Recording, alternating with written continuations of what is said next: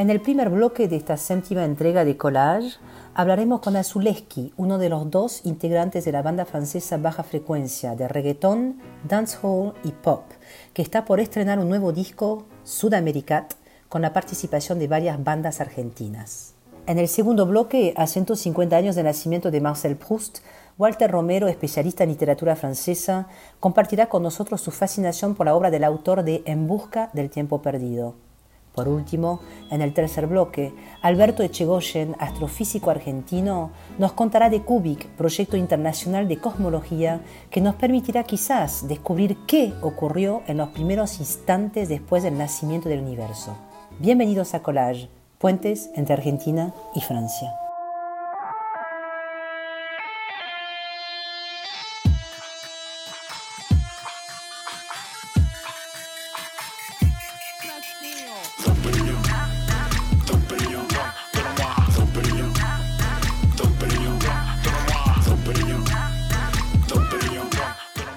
Y Azuleski, los dos productores marselleses de la banda Baja Frecuencia, son conocidos por sus performances escénicas y sus instalaciones video. Ni bien verlos en sus primeros shows, el label Chinese Man Records, también de Marsella, quiso trabajar con ellos. Siguieron varias colaboraciones con la Dame Blanche de Cuba, la MC Blums Brixton de Estados Unidos, el ragamuffin jamaiquino Scarra Mucci y el anglo-parisino Taiwan MC. Después del vinilo Catzilla y del álbum Hot Cats, Baja Frecuencia empieza a ser conocida del otro lado del Atlántico y sus colaboraciones con artistas americanos se multiplican. En paralelo, sacan otro disco en colaboración con las bandas Chinese Man y Scratch Bandits Crew, la Groove Sessions Volumen 5. El 15 de octubre que viene, Baja Frecuencia saca un nuevo disco llamado Sudamericat, con artistas sudamericanos, argentinos, que conocieron durante su tour por América Latina en 2019. Esa es la razón por la que charlaremos con Azuleski, uno de los integrantes de Baja Frecuencia.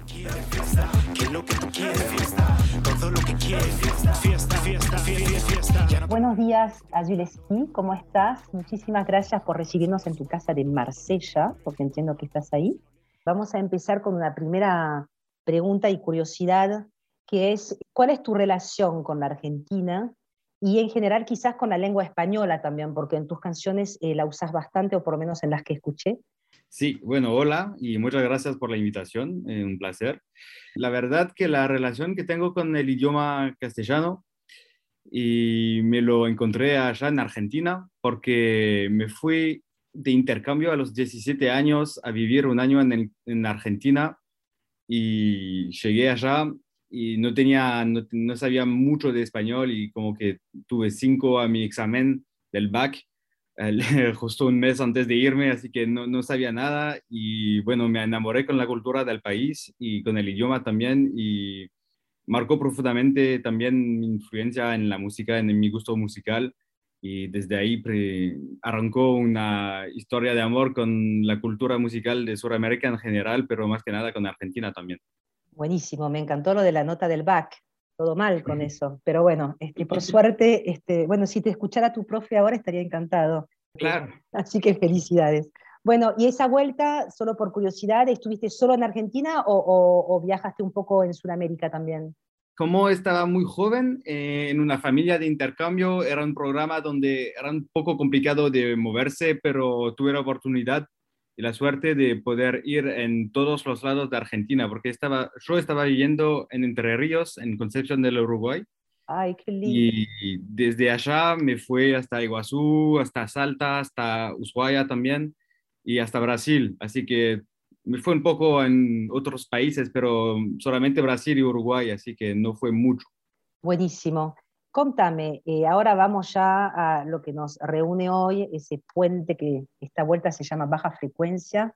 Contanos un poco del grupo Baja Frecuencia, que para nuestros oyentes argentinos se escribe a la francesa, vamos a decir, porque va con QU y no con C, frecuencia, que es lindo el, el juego de palabras siempre. Contanos un poco entonces del grupo, de quiénes son ustedes dos, porque son dos, ya te dejo presentar a tu compañero. Sí, claro. Y después contanos también cómo se conocieron con, con, la productora, que ya lo conté brevemente en la presentación, pero con la casa de producción Chinese Man Records, que también es de Marsella, entiendo, así que contanos, un poco de ambas cosas.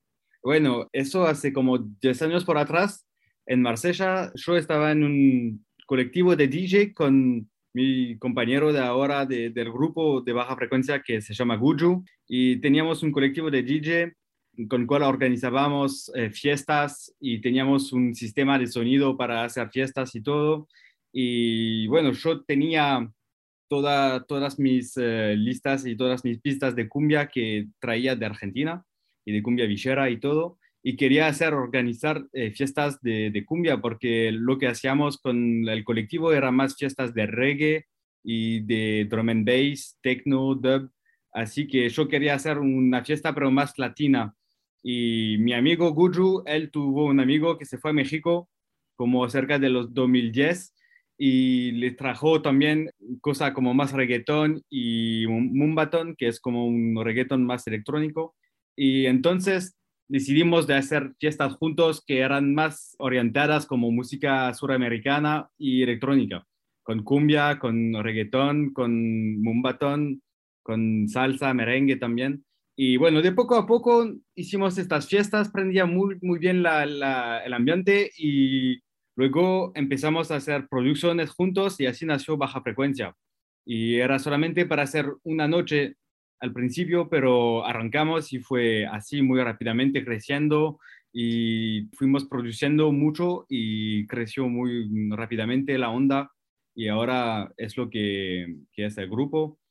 Y luego como a los 2017 encontremos al sello Chinese Man Records, que él era como conocidos nuestros porque con las organizaciones de fiestas que hacíamos en Marsella, invitamos un par de artistas del sello en nuestras fiestas antes, así que ya los conocíamos y fue como natural de presentarle la música que hacíamos y hicimos un remix para Taiwan MC primero y luego uno de Chinese Man, así que les gustó a ellos lo que hacíamos y cuando decidimos de hacer cosas más seriosas y de producir un disco, un vinilo nosotros mismos, ellos lo, nos propusieron de hacerlo ellos. No sé si se entiende todo, pero... Sí, sí, se entiende perfecto. Lo que sí me quedó pendiente es, primero me encanta porque la cumbia tiene eso, o sea, que te guste o no la cumbia, no la puedes resistir para bailar, ¿viste? Son de esas músicas que son un flash, me encanta. Pero, ¿por qué baja frecuencia? Esto fue como, por la casualidad, lo que dijiste de la Q, en frecuencia, eso fue como que mm, teníamos la idea de hacer el, set junto con Guru, pero no, no, teníamos idea para mm, tener un nombre de grupo, mm, cosas así. Y me acuerdo que escribí un mensaje y decía, bueno, nos gustan los bajos en la música, hacemos música con mucho bajo y tiene influencia latina, así que baja frecuencia, ¿qué te parece? Y lo escribí en el mensaje con la Q con la y no me di cuenta y me contestó, me dijo, me gusta así y lo guardamos así. Lo escribimos por el programa, hicimos el cartel y todo con la Q y me dio cuenta como un mes más tarde que había la falta y bueno, ya fue y decidimos de guardarlo. Sí, hermoso, me encanta, me encanta. Ahora nos, nos vas a contar un poco, porque bueno, como anuncié al principio, en 2019 y supongo que hubieran seguido mucho más de no, de no haber llegado nuestro querido COVID al mundo. Este, en 2019 empiezan a viajar, hicieron un tour ¿no? en, por América Latina. Contanos un poco primero del tour en sí, no sé hasta que, no sé si fueron desde Ushuaia a la, no sé, a, Baja California, no sé. Contanos eso, cuánto, cuánto viajaron y después este, me gustaría que quedar acá, donde estamos en Sudamérica, el sur de Sudamérica, acá en Buenos Aires. Contanos después de eh, la experiencia o una anécdota, un color, una historieta, tanto de Buenos Aires, capital, donde estuvieron, y después si podés también en Córdoba, ciudad, me encantaría, donde es ese segundo lugar donde fueron esa vuelta. Claro, eh, bueno, en 2019 cuando hicimos eh, esta gira por Sudamérica era como un sueño para nosotros porque como decía, que con tanta influencia de, de, música que sea colombiana, que sea argentina o también de Ecuador y de Brasil, teníamos muchas ganas de, viajar y de hacer una gira por allá, así que mm, fue un placer de, viajar. Y habíamos hecho un par de, fechas en toda Europa, pero nunca hicimos como un real tour y así internacional, así que era una experiencia muy nueva para nosotros y arrancamos por Colombia, nos quedamos allá por tres semanas porque teníamos que ir por Chile, pero lamentablemente con los eventos sociales que había allá no pudimos ir. Normalmente teníamos que quedarnos como 15 días en Colombia, pero nos quedamos casi un mes allá. Pero fue una muy linda eh, oportunidad porque tuvimos eh, el tiempo para encontrar más gente y em, artistas que están parte del, del disco que hoy presentamos. Y luego nos fuimos para Argentina. Y bueno, como yo había vivido como 10 años por atrás allá y me fue tres veces más allá, así que conocía mucho el país y tenía muchas ganas de volver. Y bueno, fue un placer de, arribar en Buenos Aires y nos quedamos mayormente en Buenos Aires, capital, por los 15 días que estábamos, pero no fuimos también por Córdoba. Pero mm, me acuerdo que en Buenos Aires como la primera cosa que quisimos hacer fue comer empanadas porque como que son cosas que extrañas y que te y que ya sabes que acá lo puedes pedir por delivery que hay en todos los lados y son cosas que se encuentran que son parte de la cultura del país y no es como en Europa que te vas a comer empanadas que son muy caras y que no son tan buenas que lo que puede ser. Así que yo no, no como, como muy pocas empanadas por, por acá en Francia, pero la primera cosa que, ah, que, hay que hacer cuando llegas a Buenos Aires y comerte un par de empanadas y tomarse un buen fernet. Pero eso fue más en Córdoba. más en Córdoba el fernet. Sí, claro. igual en Córdoba nos quedamos y fue muy lindo el, todo la, la, Casa Babilón, el equipo de Casa Babilón fue muy, muy buena para eh, recibirnos. Y encontremos a Fede Flores, que es un DJ y que trabaja también con Casa Babilón allá. Y nos fuimos a comer un asado por su casa un muy lindo encuentro. Y igual él tenía Fernet y nos, nos tomamos una jara de Fernet y eso como me hizo acordar a 10 años por atrás cuando venía a los 17 años y que el primer fin de semana llega y te vas al boliche y te dicen, te toma un Fernet y no tienes idea de lo que es y al primero te parece asqueroso, pero Ahora como tienes un verdadero amor y tienes que tomarlo igual. Sí, ya está, no, no, hay opción.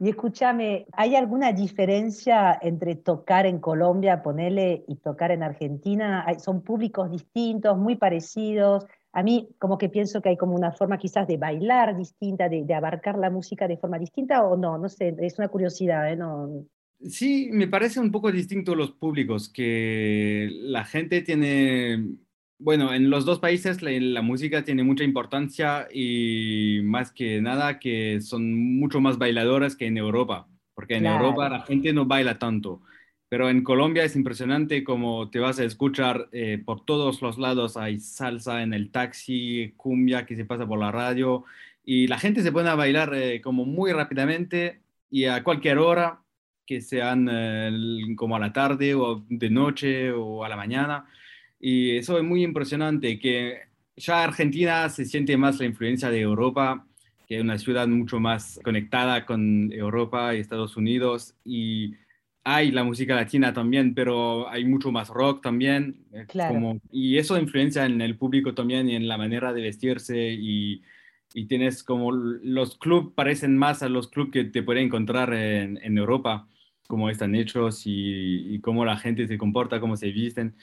Pero mm, igual, a mí me, me, encanta siempre el ambiente que hay en los boliches de, de, Argentina y tuve la oportunidad de, de, pasar mucho tiempo en los boliches. Cuando me fui y me saqué mucha experiencia y influencia musical, inspiraciones, se, se fueron mucho de esos boliches y de esa mezcla de cumbia villera mm, con dembo muy particular que tiene como cumbiatón, que son estilos puro, que hay muchos en Argentina que no se encuentran tantos, eh, me parece, en Colombia o de manera distinta, no, no, no, se mezclan de la misma manera también. Lo tocan al lado de, de, de, salsa, cosas así, que no se hace tanto por Argentina, que es más como cumbia villera y cosas más que callejera directa. Bueno, ahora contanos muy brevemente, porque como siempre me paso un poco, muy brevemente, hablanos de Sudamericat, ¿qué sale? ¿Cuándo sale? ¿Cuándo se estrena? ¿Dónde lo encontramos? Eso igual yo lo voy a poner después en el sitio, pero está bueno que nos cuentes más precisamente eso. Claro. Y bueno, Sudamericat es nuestro nuevo disco que sale el 15 de octubre de 2021, entonces, que son seis temas con seis featuring seis colaboraciones con artistas que se vienen únicamente de Sudamérica y, bueno, de Colombia, Perú y Argentina. Hay tres artistas argentinos adentro que son Chubas, Chocolate Remix y Fauna, que un grupo, la verdad, que es, la segunda vez que trabajamos con ellos, pero siempre un placer de trabajar con ellos. ¿Son porteños los tres? Chubas ahora vive en Buenos Aires, pero no sé si está porteño. Ah, ok. Chocolate Remix viene de Boca y Fauna vienen de Mendoza. Muy lindo. Así que nos hacen viajar. Sí, y Fauna como que tiene mucha influencia, que fueron los primeros a hacer con CISEC eh, música como cumbia digital de hace, en los 2005, 2006, fueron uno de los primeros grupos de como de nueva cumbia, digamos, que escuché, así que era un orgullo muy grande de poder trabajar con ellos y Chocolate como la descubrimos con el, reggaeton más militante que, que, se hace y ella ahora tiene, me parece como que es muy importante que es como Sarajevo un poco, un poco más grande, pero que tiene el mismo, son de la misma generación y como el nuevo sonido argentino para, para mí. Y Shuba como es el futuro del, de la Argentina y con lo que va a venir, eh, toda esa escena que hay con mucha actividad acá en Buenos Aires. Claro. Una escena que siempre hay muchos artistas que, sí, que salen por todos los lados, así que fíjense esos artistas que son todos para mí muy grandes artistas de Argentina. Ay, ojalá los podamos escuchar pronto, porque viste que acá estamos todavía un poco ahí, pero bueno, ya, ya empezamos, ya arrancamos. Sí. Recordame. Por internet.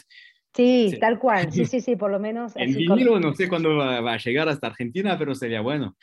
Para, no, claro, este, por ahora con bases a todo lo que da vamos a hacer. Escúchame, este, recordanos, el 15 de octubre, ¿dónde nos metemos para el estreno? El 15 se sale por todas las plataformas digitales, Spotify, Deezer acá en Francia, Napster, eh, también en YouTube y también se puede comprar el disco por internet directamente en el sitio del sello. Así que bueno, lo sé que tengo un par de amigos argentinos que se lo comandaron y algunas veces llegan hasta Argentina. Buenísimo. Vamos a estar atentos. Yo voy a poner todos los enlaces para los oyentes para que puedan ahí pispear, escuchar y pasarla maravilloso, porque a mí me encantó. Está buenísimo. Te agradezco muchísimo tu tiempo. Felicidades. Y te esperamos en Buenos Aires. Cuando vengan, me avisás y lo promocionamos porque ojalá, sea muy pronto. Muchísimas gracias. Nos vemos.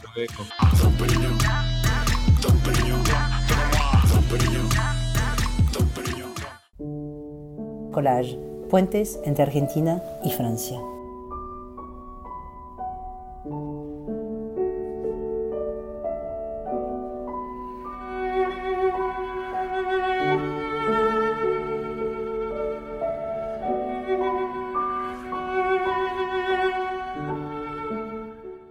número 96 de la calle Jean de la Fontaine del distrito 16 de París, en una placa de bronce, podemos leer lo siguiente. Ici naquit Marcel Proust le 10 juillet 1871. O sea, aquí nació Marcel Proust el 10 de julio de 1871. Creer o reventar. El destino de Marcel estaba escrito, nacer en la calle Jean de la Fontaine. Como diríamos en francés, ça ne s'invente pas no se inventa.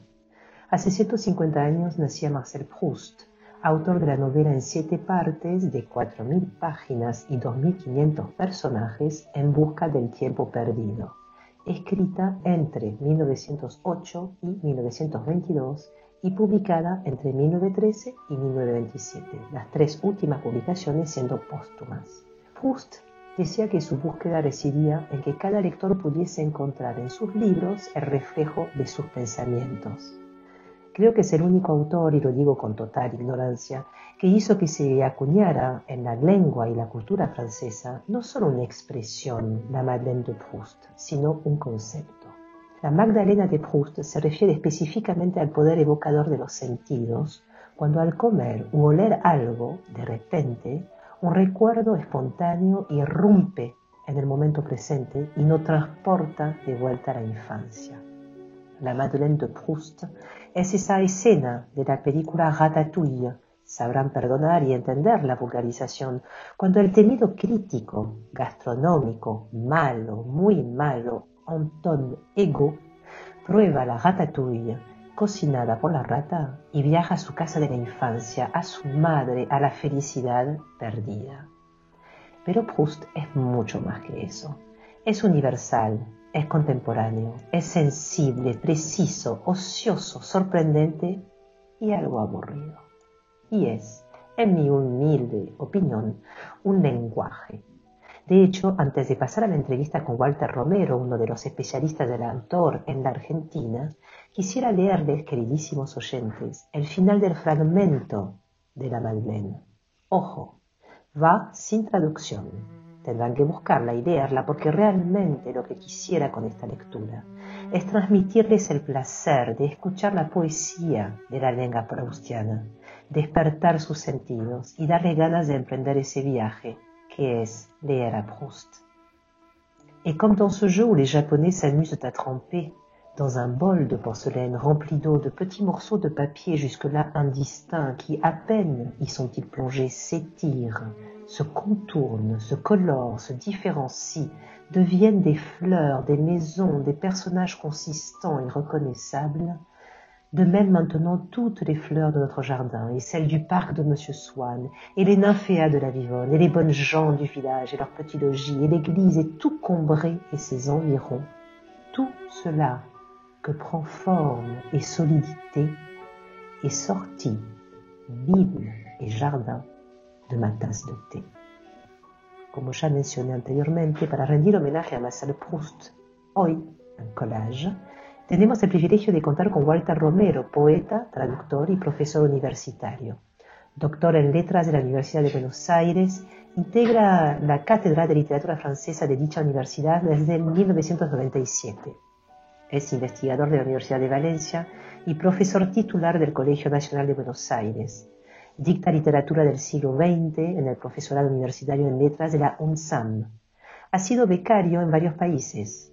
Es director del Instituto de Investigación en Humanidades Dr. Gerardo H. Pajés y presidente de la Asociación Argentina de Profesores de Literatura Francesa y Francófona. Prologó y o tradujo, entre otros, a Rassi Sade, Maupassant, Apollinaire, Vian, Bonnefoy, Christeva, Rancière-Bon y Corpi. Ha publicado más de 50 artículos sobre su especialidad. Su último libro es La poética teatral de Alain Badiou, de ranas de Aristófanes a Citrouille, publicado en 2018 por Leviatán. Primer estudio en español sobre la teoría teatral del filósofo y dramaturgo francés. Hola Walter y gracias por aceptar nuestra invitación.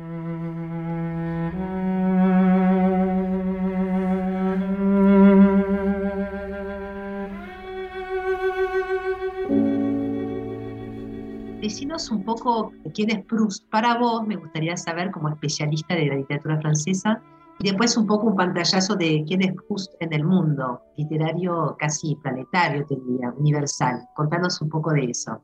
Bueno, muchas gracias por la invitación a Collage. Realmente me gusta mucho venir a hablar justamente este año y el año que viene, que son claves para, para la obra de Proust, en tanto que se, no se celebra, pero se evoca, digamos, su muerte, y el año que viene sí se va a celebrar, digamos, su nacimiento en 1871. Bueno, para mí como especialista en literatura francesa y como lector, creo que, bueno, y creo que para todos, la experiencia de Proust es una de las experiencias literarias que yo recomendaría para todo aquel que no la ha hecho. Es la experiencia literaria que proponen siempre los clásicos. Estoy pensando en Don Quijote, estoy pensando en Madame Bovary, estoy pensando en la Divina Comedia. Sale necesariamente otro luego de esas experiencias porque son experiencias eh, eh, tremendas de lectura y teniendo en cuenta en el caso de Proust personal mío, bueno, creo que lo leí por primera vez a los 23, 24 años, no logré hacer el ciclo completo de los siete tomos, porque estamos hablando de una obra como la de Proust, de siete tomos, a la recherche du temps perdu, en busca del tiempo perdido. Eh, es muy difícil encontrar, bueno, los no fanáticos que no lo hayan leído todo, y yo me,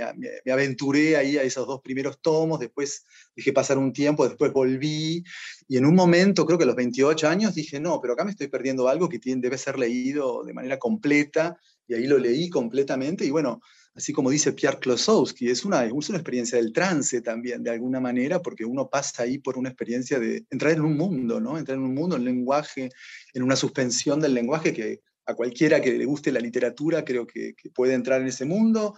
Y como decía Rancière, somos animales capturados por la palabra. Yo me he sentido capturado por ese universo de Proust, muy universo muy sensual por otra parte, difícil, un universo difícil, pero que, que hay que atravesar, ¿no? Recordemos que, que yo me quedé fascinado, por ejemplo, con el tomo de Sodoma y Gomorra, que tiene la frase más larga del mundo acaso, como 1439 palabras, y vos quedás ahí fascinado por ese trance que propone Proust, de la suspensión del lenguaje, esa cosa decís, no va a poder continuar la frase, y la frase sigue con periodos y cláusulas, y no llega nunca al sintagma final, y decís, no, no, no puede hacer, y lo hace con símiles, con comparaciones, con periodos, con cláusulas. Bueno, ahí va entrando en un centrifugado de la lengua que yo creo que es la experiencia lectora un poco de mi vida, con otras que he tenido también, la Divina Comedia, te digo, Don Quijote, etcétera, yo les recomiendo a todos que ojalá puedan pasar y meterse en ese mundo que yo creo que los va, los va a convocar. Y bueno, Proust es esto. Marcel Proust es ese, escritor que muy tempranamente, en 1913, cuando aparece su primer tomo, marca prácticamente, pone pie sobre, sobre la modificación en tanto a los procedimientos de la, de la literatura. ¿no? Es un autor que hoy es clave para el siglo XX por esa indagación que ha hecho un poco vulgarmente sobre el problema de la memoria, la memoria voluntaria, pero yo lo quiero llevar un poco más al lado de la experiencia frástica, la experiencia de lectura, el trabajo que hace Proust sobre el tiempo. Nos ha obligado a leer en el sentido bello los siete tomos para que nosotros vivamos como el tiempo opera sobre nosotros y nos modifica, y como en una lectura como esa, que es farragosa, puede ser, digamos, catedralicia en cuanto a hay que llegar ahí, bueno, se supera. Así que Proust es un nombre ineludible, ineludible. Toda la escritura posterior está un poco atravesada por su, por su espacio, por su figura también, porque hablemos un poco de la biografía, un personaje muy, muy rico, ¿no? Un neurasténico, medio un personaje, no sé si me gustaría ser amigo de Proust, ¿no? Pero me gustaría, a veces fantasea un poco, me gustaría tomar, cenar una noche en el Ritz, no sé si amigo, porque bueno, me parece un poco neurasténico, hipersensible, nervioso, perverso también, ¿no? Desmitifiquemos también o no romanticemos tampoco eh, al personaje, ¿no? Pero bueno, quedémonos con la literatura. Como él dice en Contre sans verve, lo más importante de una obra es, es, la obra, es la obra ahí. Lo que pasa es que en el caso de Proust, vida y obra están muy juntos, ¿no? Así que bueno, es un personaje ineludible, fundamental del siglo XX, que ha dejado una pregnancia muy grande en, en, en todo el siglo y yo creo que también a nuestros días. Yo creo que ahora se lo va a rehabilitar.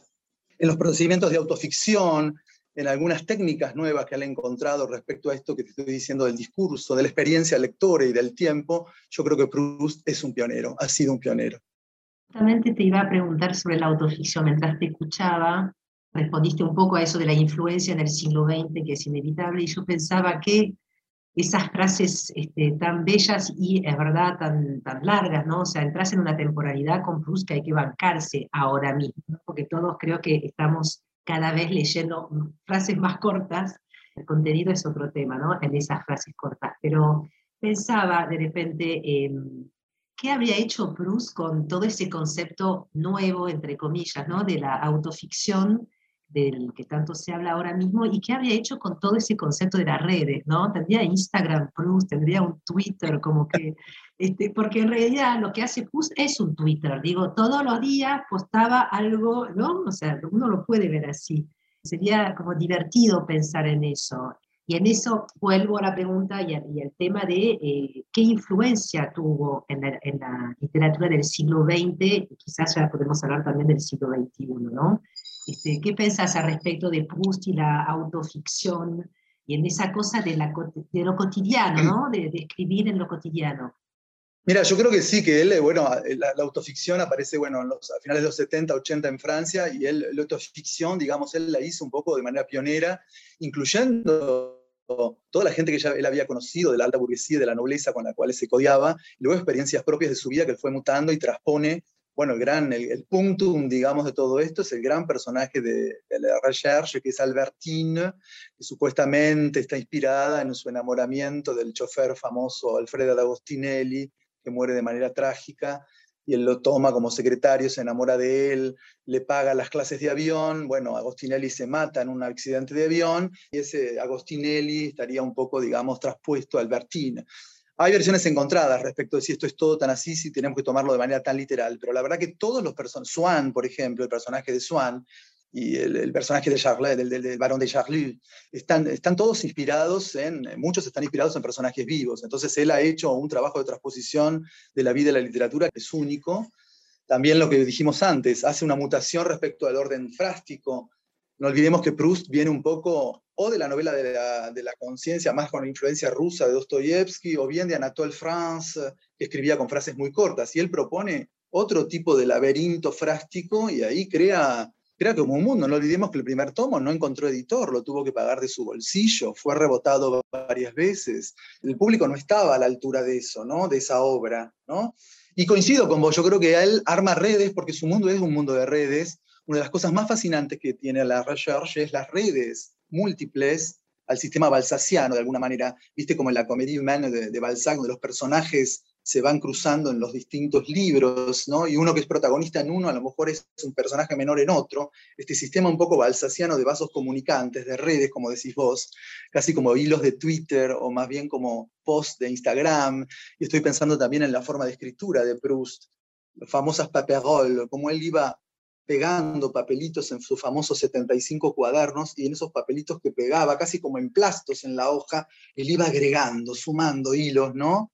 Que ahí van expandiendo la frase. El universo de Proust es un universo hipervincular, de redes, que, pionero de autoficción, con procedimientos nuevos. No sé si te contesté un poco enrevesadamente, pero yo creo que es un universo que lo podemos pensar de la manera contemporánea. Hay contemporaneidad en Proust, sin dudas, sin dudas, como en todos los clásicos que se adelantan. Sí, sí, sí, y además está el post-it, están las secuelas de las series también. Es, que es, es increíble lo contemporáneo que es, que a mí me fascina. Decinos un poco, quiero volver hacia acá, hacia Buenos Aires, quizás literalmente, no sé si la Argentina, pero contanos un poco la influencia que tuvo, cómo, cómo llegó acá en su momento. Desconozco quién tradujo por primera vez a Proust, cómo se hizo eso. ¿Esa generación de Proust ya recibe a Proust o es la generación que le sigue? Contanos un poco eso, la influencia en la Argentina, en la literatura argentina. Mira, yo creo que, eh, bueno, Argentina tiene como una tiene como un hito y es que la primera traducción de Proust al español en América Latina, hay que aclarar, es de un argentino. No la primera traducción española, porque la primera traducción española es nada más ni nada menos que de Pedro Salinas, un gran poeta español que hizo una versión que me encanta, muy linda a mí. Hizo los primeros dos tomos iniciales, no está completo el ciclo, pero la hizo para España.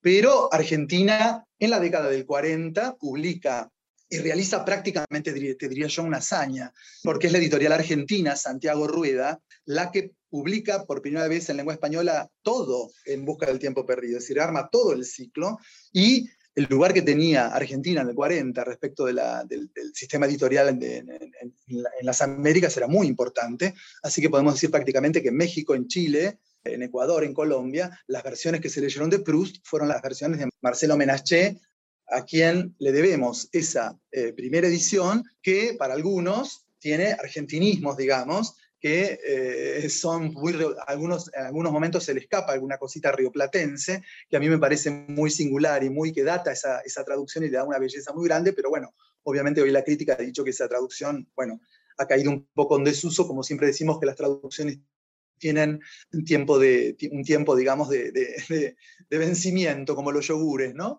Hablando así mal y pronto.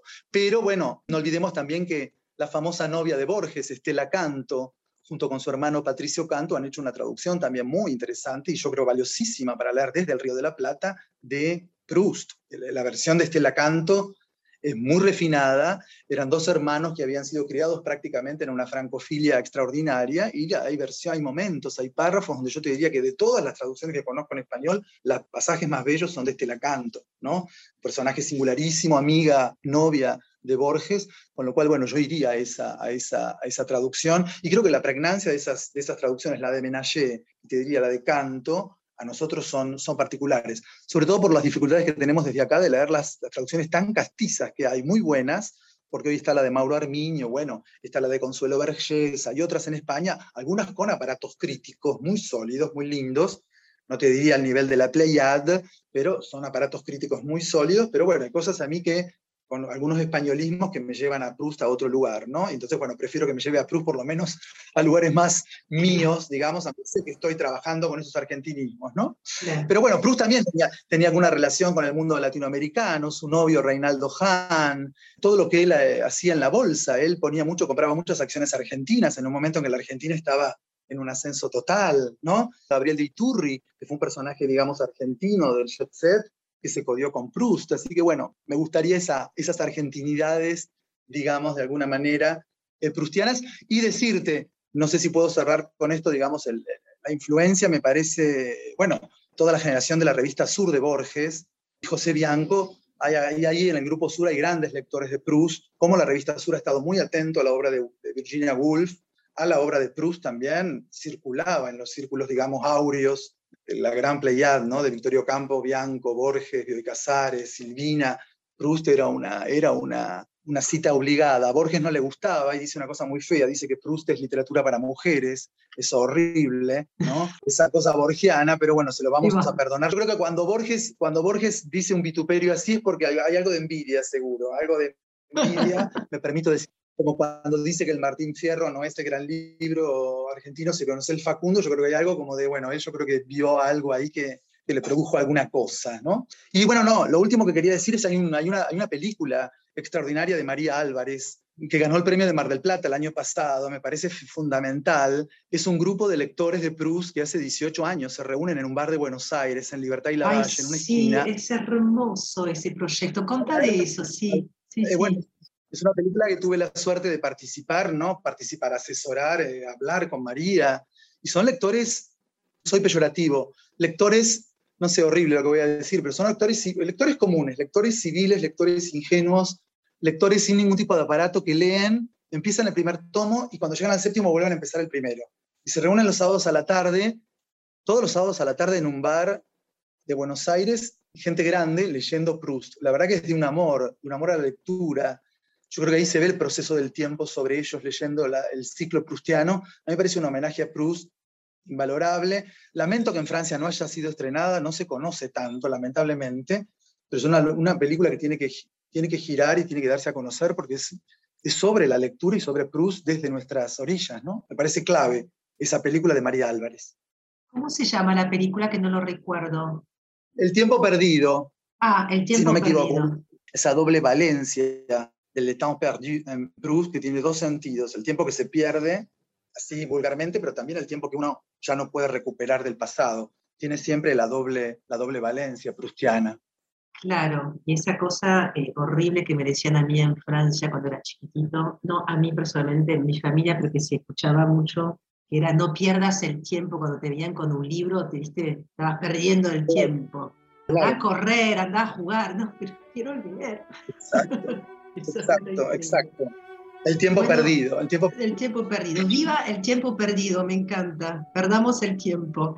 Walter, fue un placer este, escucharte. Además, me encanta porque te empezás a engranar y a querer compartir sí. ¿no? esa pasión. Yo realmente con, con, esa nota es lo que quería, escuchar a alguien que fuese tan entusiasta como yo para descubrir a este autor que realmente hay que tomarlo con mucha soda, se diría acá, como no como una cosa tranqui, son muchos libros, son muchas páginas, son muchas anécdotas, pero realmente, realmente es un viaje de ida para mí, y es un viaje que dura mucho tiempo, con lo cual este, está buenísimo. Te agradezco muchísimo, Walter, tu tiempo. Gracias a vos.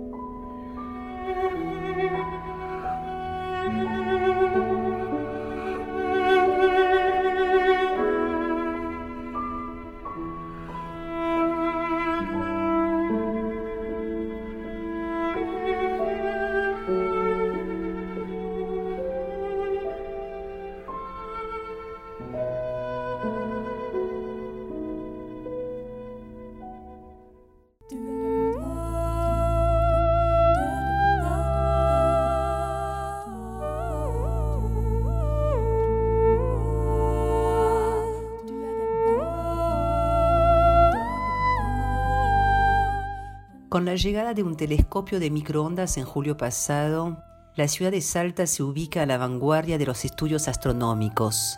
El dispositivo fue desarrollado en el marco del proyecto CUBIC, interferómetro volumétrico que será instalado y operará en la zona de la Puña Salteña, cerca de San Antonio de los Cobres. Permitirá por primera vez en la historia científica conocer más detalles sobre el origen del universo, CUBIC es un proyecto internacional de cosmología experimental que tiene como objetivo medir el modo B en la polarización de la radiación de fondo en microondas, a fin de descubrir qué ocurrió en los primeros instantes después del nacimiento del universo.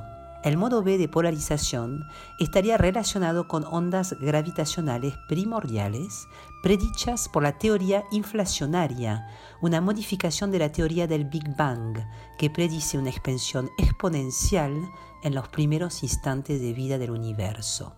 A ver, les voy a ser muy sincera, no entiendo mucho del texto que acabo de leer y pueden encontrar en el sitio cubic.com.ar con mucho más información, pero por suerte hoy nos alumbrará de todas sus luces Alberto Echegoyen, director del ITDA, que reúne el CNEA, el CONICET y la UNSAM, y representante argentino de este proyecto faro y modelo de colaboración entre Francia, Argentina, Italia y otros partners. Hola Alberto y muchas gracias por estar con nosotros.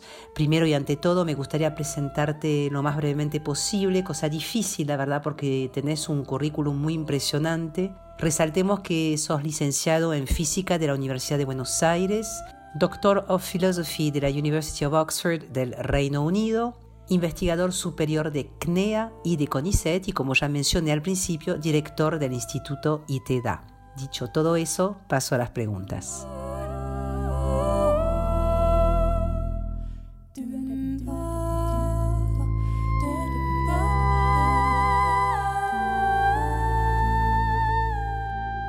Muchísimas gracias, Alberto, por este, recibirnos hoy en tu casa.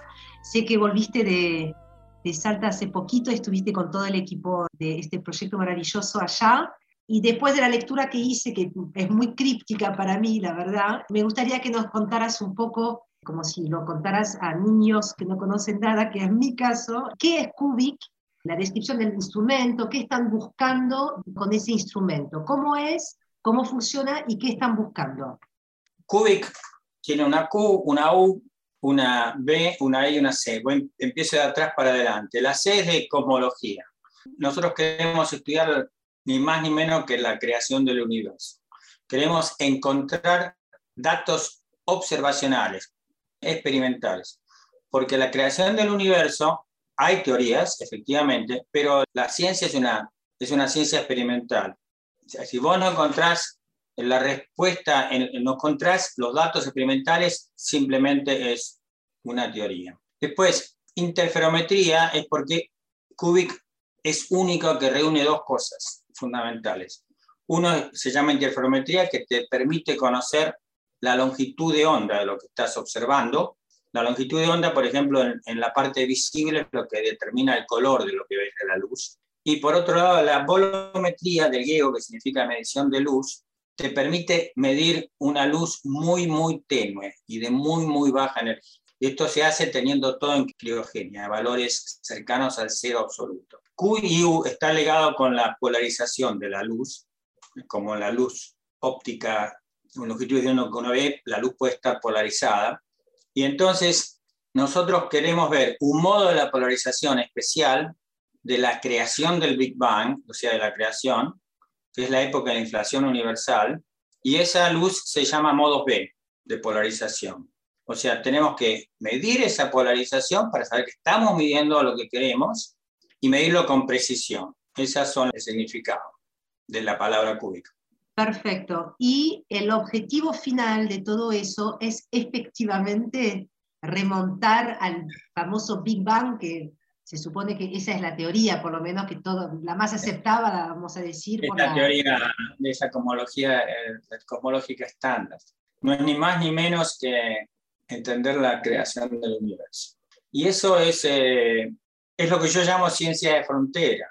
Y la ciencia de frontera está íntimamente ligada a las colaboraciones internacionales y a los desarrollos tecnológicos. Porque efectivamente vos no podés ir a, ya que estamos hablando de Francia, a Carrefour y decirle, deme dos detectores del universo temprano, no funciona. No, dudo, dudo, que te funcione. Uno rojo y uno azul, deme uno, tenés que eh, realmente hacer el desarrollo tecnológico.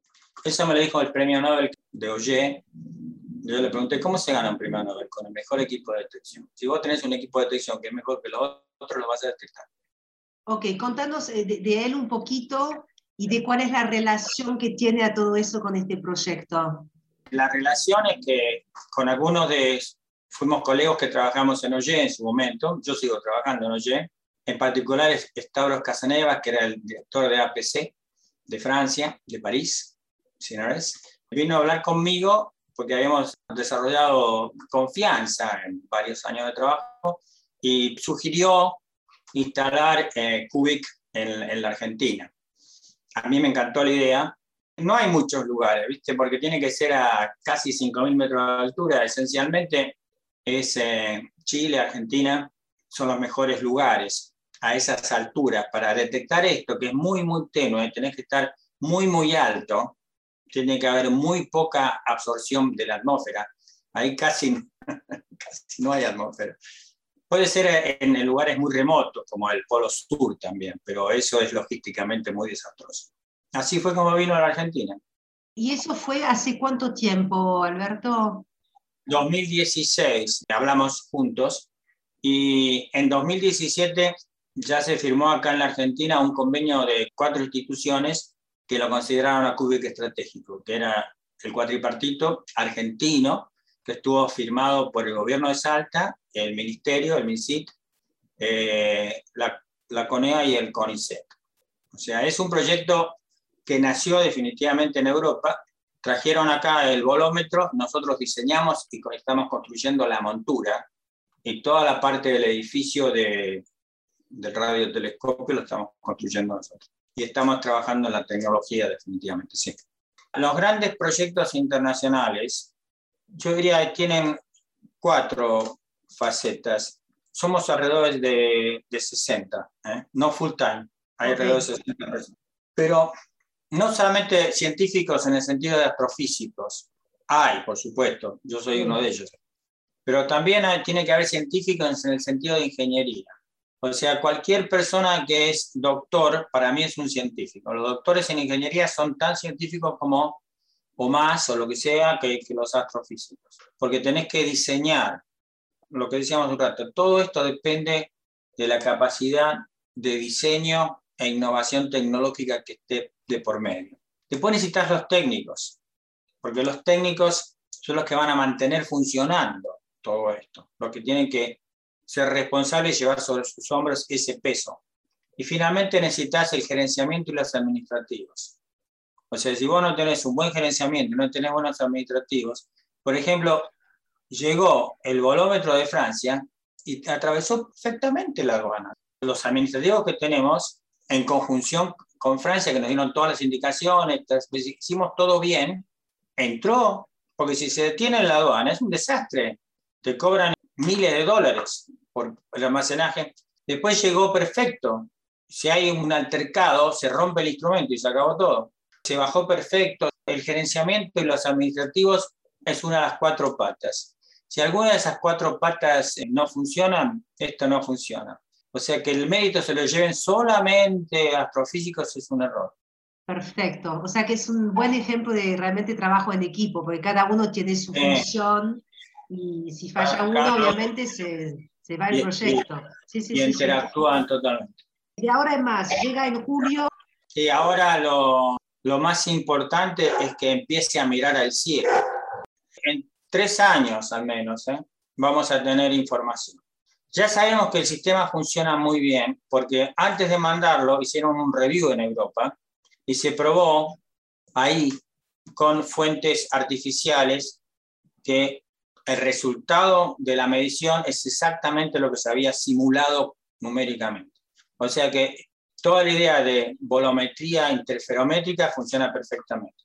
Ahora vamos a ver con el cielo, a ver qué es lo que nos dice si llega a funcionar bien, realmente sería... Entonces, este, ahora lo, lo, recibieron en julio, lo asamblaron en Salta, ahora me contaste que van a subirlo... Marzo, el año que viene. ¿Van a subirlo a dónde? Cerca de San Antonio de los Cobes, se llama Altos Chorrillo. Es una zona de casi 5.000 metros de altura, en el cual la atmósfera tiene muy poca atenuación, se puede realmente hacer esta medición, tiene muy poco contenido de vapor de agua, que atenúa mucho, y no hay ninguna polución antropogénica.